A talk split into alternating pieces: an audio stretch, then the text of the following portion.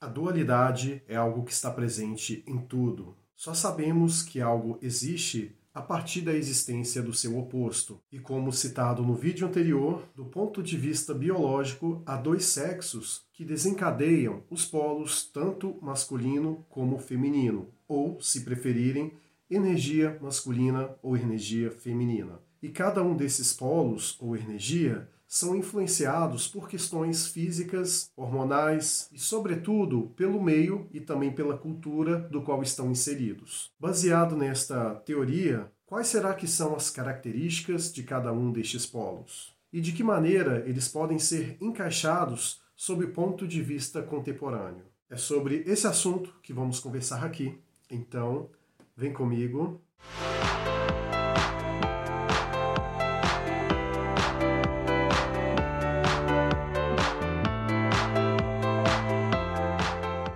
Você que está chegando agora no canal Vida Cotidiana, seja muito bem-vindo. Se ainda não está inscrito aqui no canal e gosta de assuntos relacionados à filosofia, literatura e comportamento, te faço o convite para que você possa se inscrever. Então clique no botão de inscrição e também ative as notificações para que você possa estar a par sobre todo e novo qualquer vídeo que surgir por aqui. Antes de começarmos a falar sobre este assunto, quero deixar bem claro que, sobre essa situação dos polos, ou energia masculina e feminina, não tem a ver com questões de ideologia de gênero ou qualquer outra forma sobre questões de orientação ou inclinação sexual que as pessoas possam vir a ter. Então, deixo bem claro que os polos masculino e feminino não estão me referindo necessariamente ao homem, à mulher ou sobre qual é o seu papel de gênero dentro da sociedade apenas sob o ponto de vista do quão o aspecto físico barra hormonal e também cultural é capaz de influenciar nessa dinâmica dos sexos. Antes de falarmos dos polos, precisamos entender o que é de fato energia. Ela nada mais é do que aquele impulso que faz com que as ações no seu dia a dia sejam tomadas. E nisso significa que as suas ações estão moldadas a partir daquele impulso que você tem diante de algumas condições ali pré-existentes. A energia elétrica, para que ela possa estar materializada, ela precisa de ter fios condutores que vão direcioná-la a algo em específico. Só que, antes de mais nada, ela precisa de uma fonte que é capaz de gerá-la. E fazendo uma analogia, considerando a parte comportamental, existe em cada ser humano uma fonte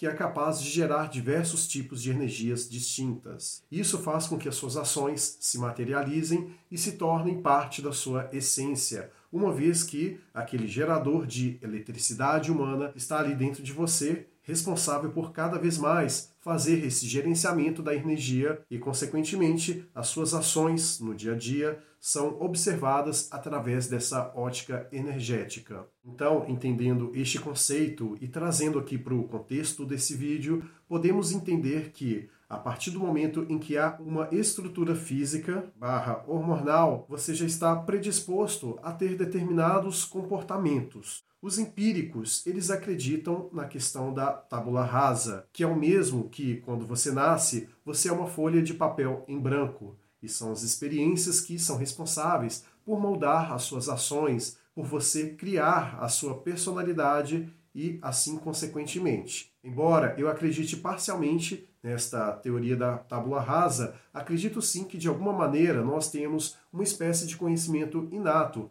como diria assim os racionalistas. Então, quando você mescla essa questão da folha de papel em branco com este suposto conhecimento inato, que nesse caso concreto poderíamos dizer que é a questão da sua biologia, do ponto de vista físico e hormonal, então podemos começar a entender que as coisas podem começar a ser desenhadas a partir dessa folha em branco, através dessa questão inicial, bem como a cultura e o contexto que você nasceu ali, dali em diante. E vale ressaltar que a ciência comprova a questão dos hormônios, o quanto que eles são responsáveis por interferir no nosso humor, no nosso desempenho, seja nas mais variadas formas de execução de tarefas, bem como nos nossos relacionamentos interpessoais. Estudos não faltam por aí, espalhados pela internet afora. Então, caso tenha algum interesse ou curiosidade em saber como os hormônios influenciam no nosso ponto de vista comportamental, sugiro que faça buscas pelo Google, que não será difícil de encontrar. Então agora vamos elencar as características de ambos os polos. Lembrando que não quero dizer com o fato de eu trazer esse assunto que concordo plenamente com essa teoria dos polos masculino e feminino. Apenas acho interessante, sob o ponto de vista científico, entendermos como o aspecto físico e também cultural pode influenciar na atitude, seja do homem como da mulher. E lembrando que não estou me referindo a preferências de ordem sexual e nem falando especificamente sobre o fato de existir apenas dois gêneros, como eu disse no início. Quem acredita que existem vários, além dos que a biologia nos diz, não tem problema algum. Apenas estou dizendo aqui que a questão da energia não tem nada a ver com essa questão de ideologia de gênero ou de papel de gênero. Então, novamente, para que não haja divergências no sentido de entendimento do que aqui eu quero trazer, deixo bem claro essa situação. Combinado? Iniciaremos aqui falando do polo masculino. Por óbvio, não precisa de ser um expert em biologia para entender que o corpo masculino ele tem mais força física e atlética do que o da mulher. Isso pode ser também muito observado através das estatísticas de crimes, que é notório que, quando se refere à agressão do ponto de vista física intergênero, quando homem e mulher entram em combate, geralmente quem é a vítima nessa circunstância por ter sofrido agressão física é a mulher. E para endossar o que aqui estou dizendo, também a questão dos esportes, que homem e mulher, via de regra, não competem entre si, porque a partir daí se observa a diferença do ponto de vista físico, que o homem, devido à sua estrutura biológica, é capaz de ter um pouco mais de força física do que a mulher. E isso não significa uma questão de superioridade. Cada um destes dois gêneros são responsáveis por ter características que contribuem para que a sociedade ela seja melhor. E uma vez entendido essa questão do aspecto físico do homem, a questão hormonal também se faz ali presente. A testosterona, por sua vez, é o hormônio predominante masculino, e ela é responsável por dentre tantas outras coisas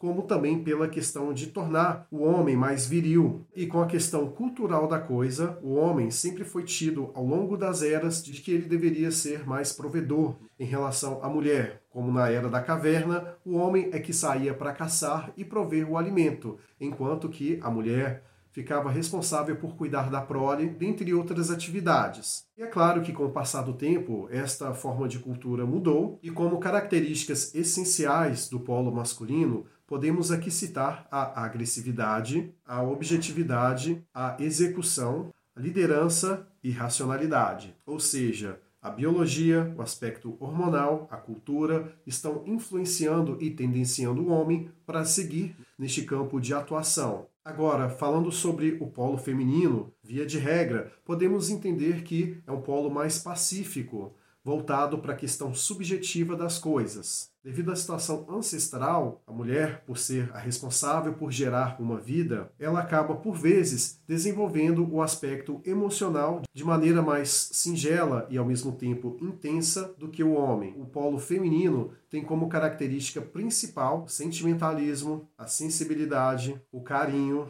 o instinto protetor, dentre outros mais. Então, a partir do entendimento entre a diferença entre ambos, podemos entender que não existe uma hierarquia em relação aos polos. Pelo contrário, ambos se complementam e se fazem necessários para que haja uma construção sólida da parte da sociedade e em qualquer outra área que ali se faça presente. Vale ressaltar que o fato de uma pessoa estar polarizada em uma dessas duas formas de energia não significa necessariamente que há uma exclusão de maneira completa das características daquele outro polo. Vale ressaltar aqui que tanto homem como mulher podem estar de maneira predominante polarizada em uma dessas duas energias. É claro que via de regra o homem, ele tende a estar de maneira mais concreta no polo masculino, ao passo que o oposto ocorre com a mulher. Mas o que não é raro de se ver, seja homem polarizado numa parte maior no polo feminino do que no masculino e a mulher também exercendo essa questão contrária. Pode-se dizer ou não que isso de alguma maneira vai em desencontro com a biologia dos sexos, mas se a pessoa se sente bem dessa forma, não há nenhum problema. E não necessariamente o fato de, por exemplo, um homem que de repente tem uma polaridade feminina um pouco maior do que a sua masculina, isso não significa que ele seja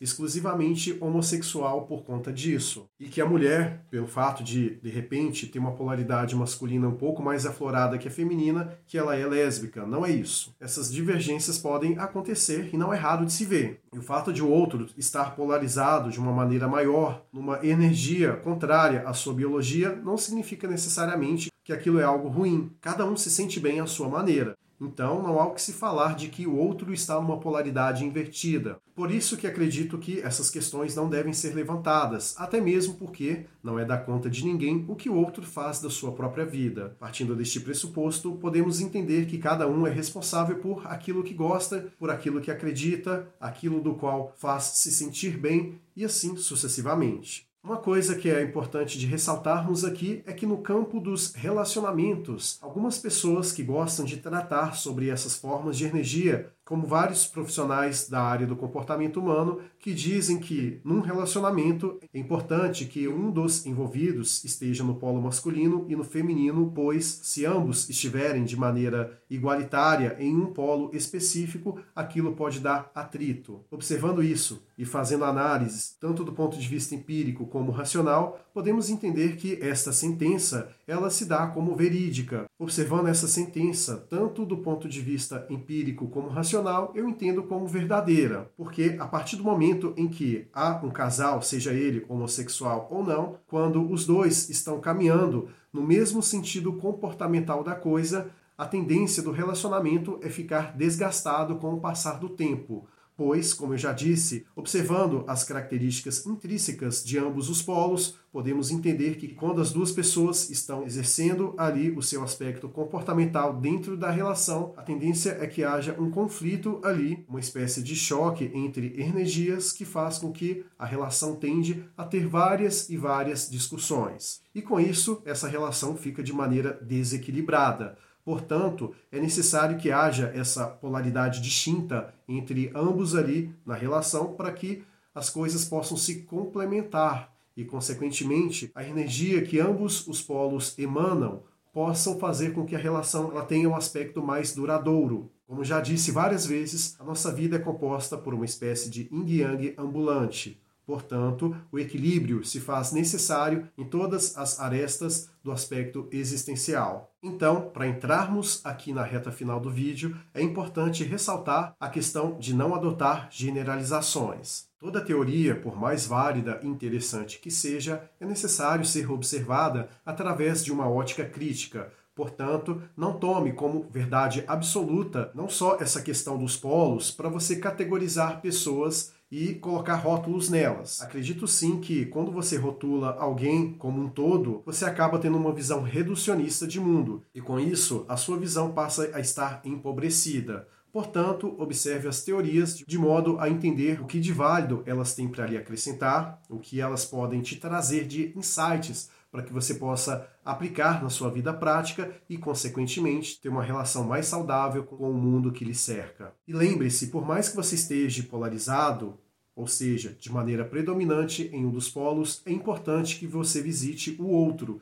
e vice-versa. Porque, por mais que haja uma predominância nesse aspecto dos polos, é importante que ambos se visitem e se façam entender naquilo que o outro tem de melhor. Por isso que, na minha opinião pessoal, se eu fosse considerar uma porcentagem de algo a ser saudável, de alguém que está em um polo, eu diria o seguinte, que deve-se ter 70% em um determinado polo e 30% no outro porque se de repente você tiver 100% em um deles, você terá uma visão de mundo muito limitada. E isso, com certeza, lhe causará grandes transtornos, traumas, dentre tantos outros sentimentos negativos que possam se fazer presentes ali. Então, se você está muito generalizado em um polo específico, pare e pense o que você pode fazer para desenvolver um pouco das características daquele outro polo e assim sucessivamente.